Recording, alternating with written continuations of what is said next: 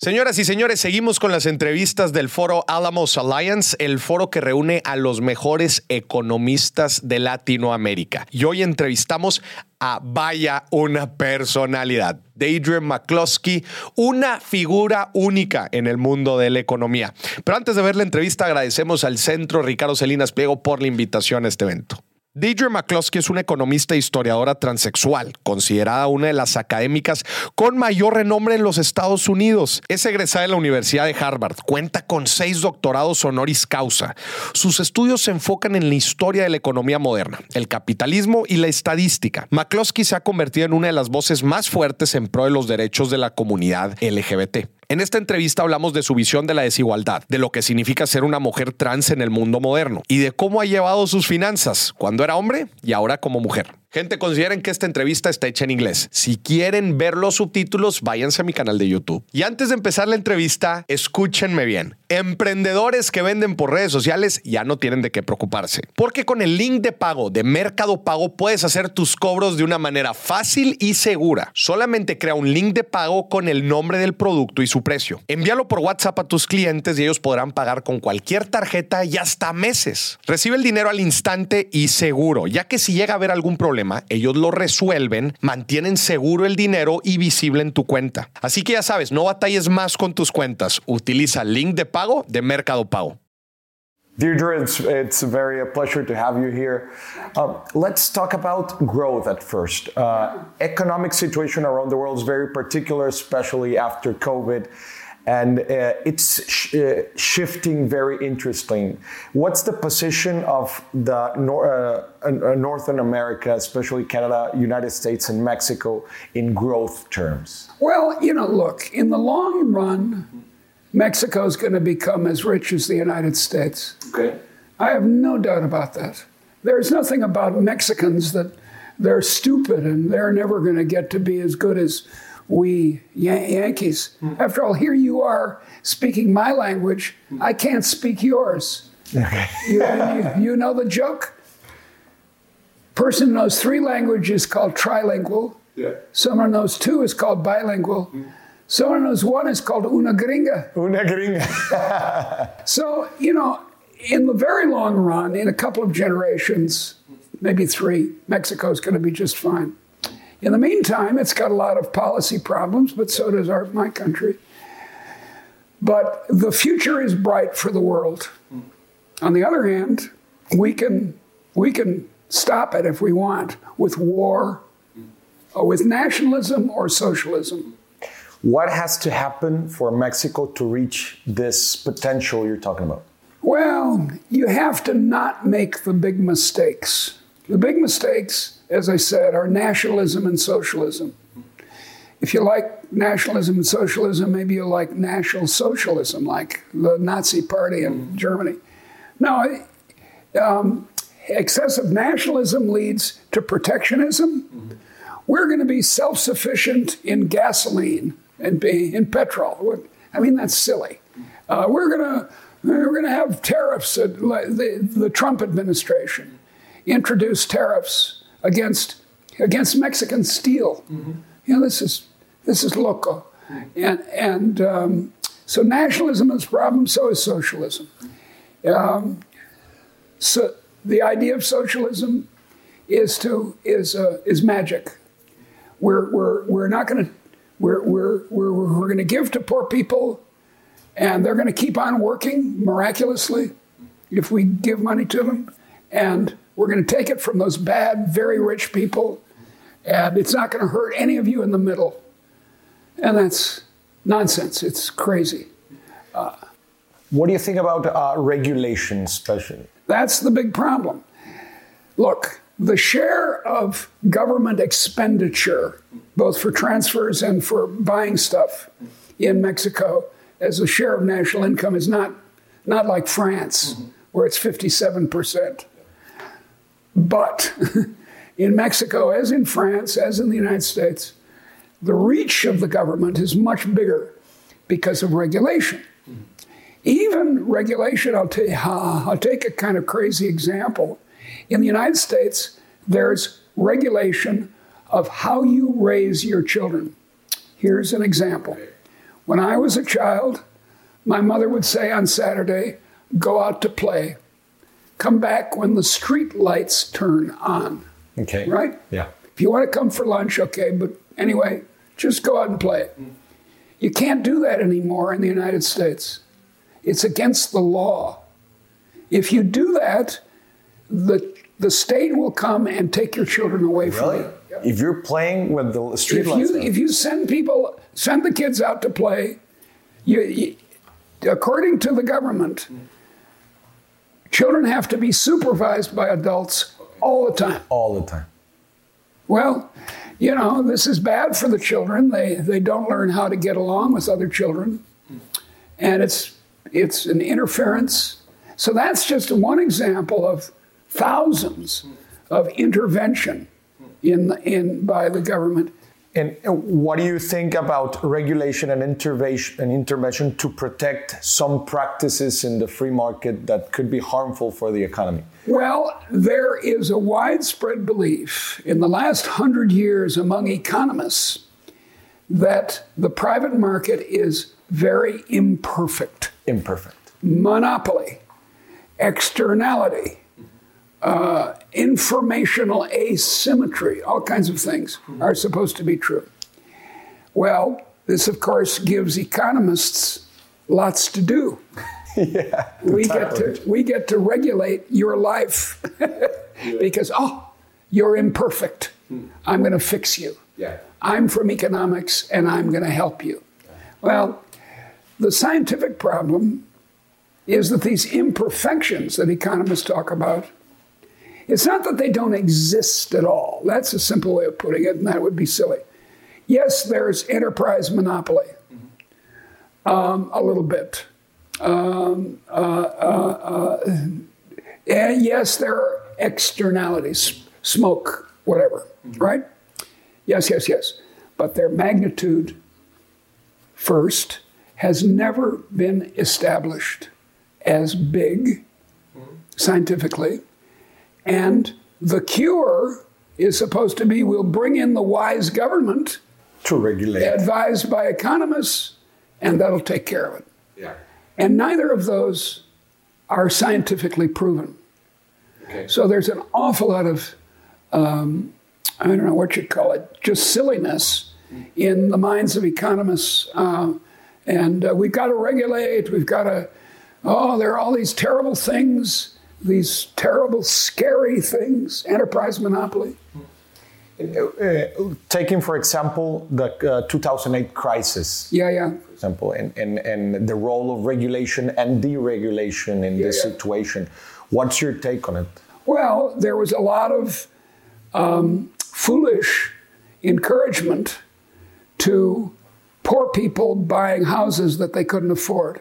My brother was poor at the time. He's still kind of poor, but not too much. But he was poor at the time.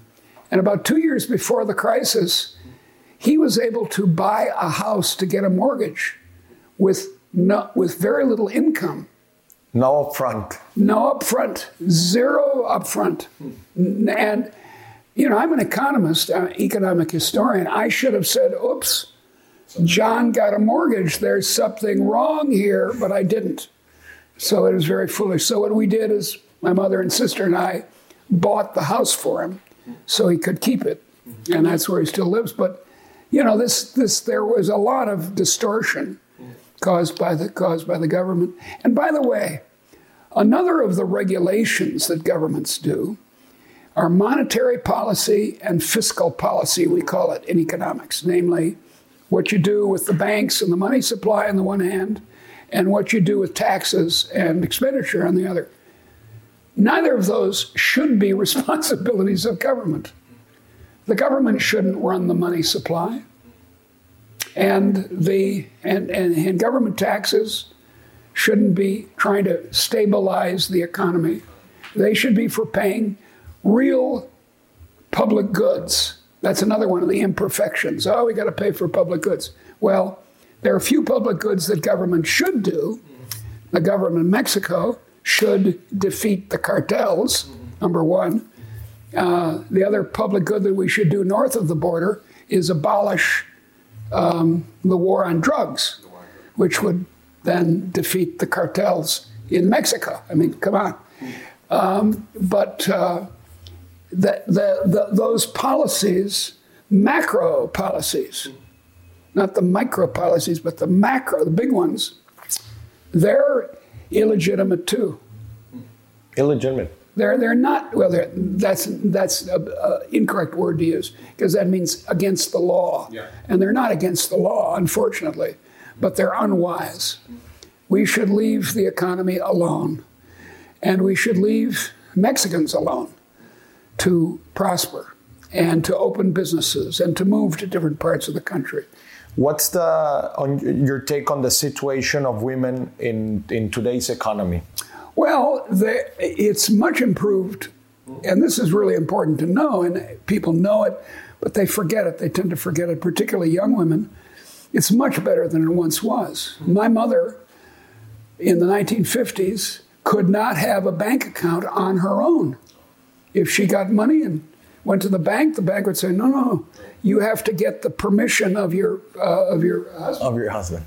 And by the way, her husband, my father, um, it's a kind of a tricky situation, but before he died, he got a second mortgage on the house to, we were not quite sure what he did with it, paid gambling debts or something. We don't know what he did.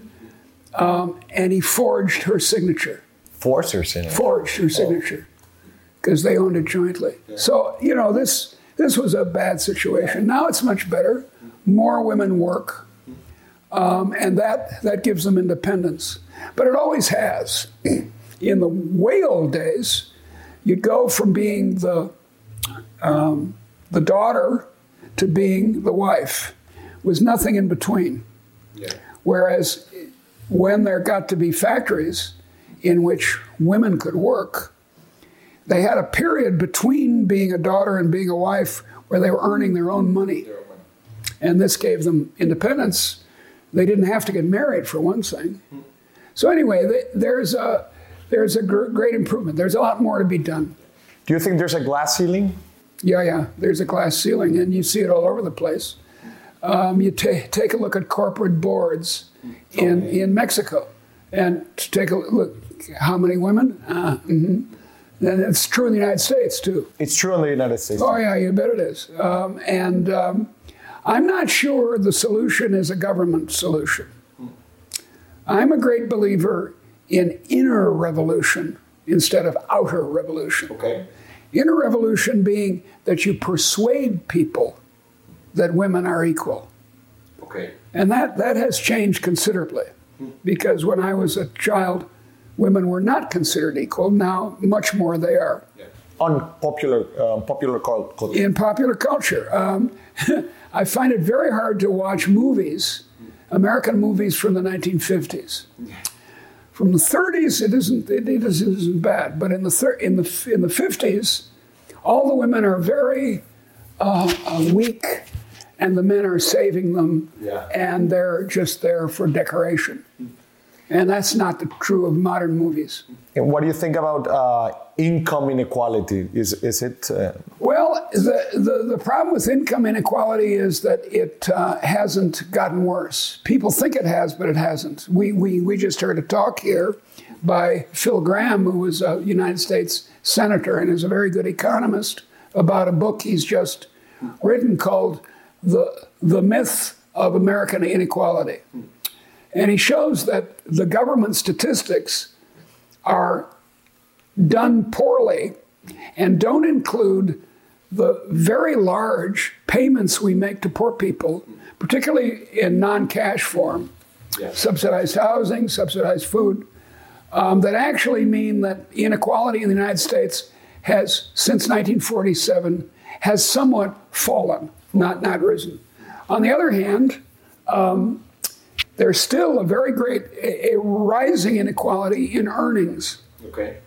What I mean is that educated people, or people who are uh, mainly educated people, earn much more than the non high school graduate, right? Than they once did. And that's, that's a worry. So, what we need to do is improve education. and what about gender wage inequality? Well, when I changed gender, I, I told my dean I was an, I was a professor. I went in and told him what I was doing, and he said, "Oh, thank God! I thought you were going to confess to converting to socialism."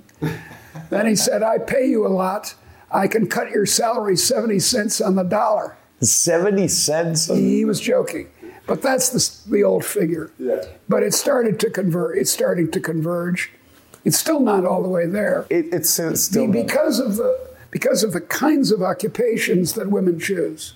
Okay. They choose, for example, to go into caring occupations, being a school teacher or a nurse, or and actually nurses are fairly well paid, but uh, child care, um, uh, food preparation, and so on. The things that women do Yeah. is against what men do. They become airline pilots or whatever.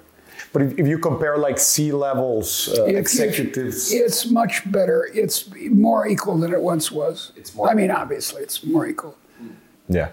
Um, okay, let's turn now to uh, some personal finance questions. Uh, if you get a million dollars right now, what would you do with them? Uh, I'd spend it on books. Books. No, I, I'm joking. the million dollar.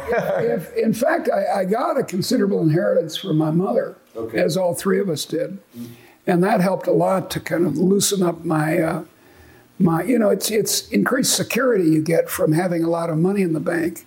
You mean where would I invest, or where, where or what? yeah, like What would I spend it yeah, or invested. Mhm. I'd, I'd, well, I wouldn't invest. You know, I'm very old. I'm 80 years old, and um, you know, I'm not going to live forever. So I wouldn't worry too much about investing it. If I was 30, I'd invest it in the stock market and leave it there. Leave it there. Put all of it in the stock market to uh, a, d- d- d- a diversified portfolio.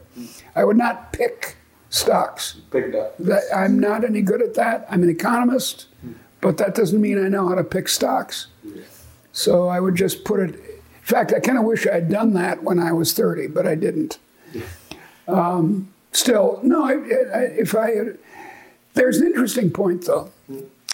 If so what would happen to you or to me if at, at 18 we got an enormous inheritance? $20 million, say, let's make it very big. What would we have done? You wouldn't have worked, either would I. I would have I wouldn't have gone to graduate school and studied economics and passed exams and so on. Eh, it's hard work. Yeah. It's very corrupting to be rich. So there's a danger as the world becomes richer, our children and grandchildren might become lazy. On the other hand, what's wrong with that?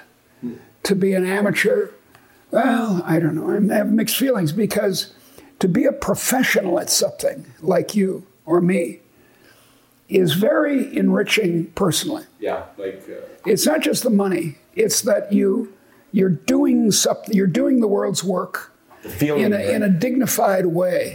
yeah. And so I kind of worry about our, our, our children, especially our grandchildren, sort sort of being so rich that they don't need to don't need to strive, don't need to work hard to get something, in, to do great art, or to do great uh, uh, TV, or to do great economics. That's a very interesting topic. And for last question, you've lived both sides, I have. and what would you see or, or tell the economic or financial implications of both Well, I, sides? I've lived on both sides of lots of things. I was once a socialist. Okay. Now, I, now I'm a liberal. okay.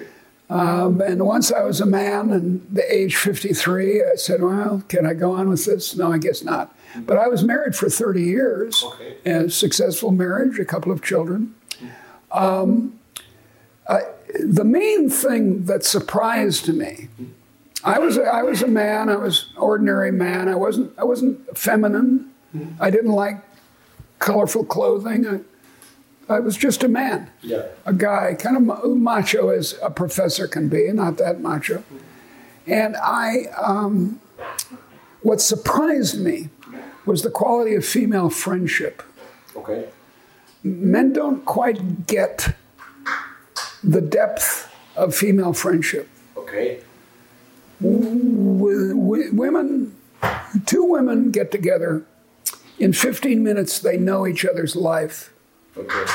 Whereas men can be friends watching football games on TV for 20 years and not ever know how many children the other guy has. Yeah, yeah. That's very interesting. Yeah. It's completely intimacy of different. And, and, I was quite surprised by that. I didn't know. I hadn't heard about it. And financially, the... well, financially, I didn't change gender to increase my income. That's pretty clear. and I'm not sure I I I, I probably lowered it, but um, I don't care. I was willing to go be a secretary in a farming community if I could be a woman. If you could be a woman. It was that strong. But did you feel like uh, that your income fell? No, no, not, not really. But maybe I didn't get offers yeah. from some universities that would have been more prestigious than the ones I was at. But it didn't much matter to my, it, it changed my work a little bit. Mm-hmm. Yeah. I was more interested in culture and love than most men are, but still, Mostly, I'm an economist. I'm a quantitative mathematical economist of a conventional sort. But I've moved. But I was going to move anyway towards what I call humanomics. Okay. Economics with the humans left in.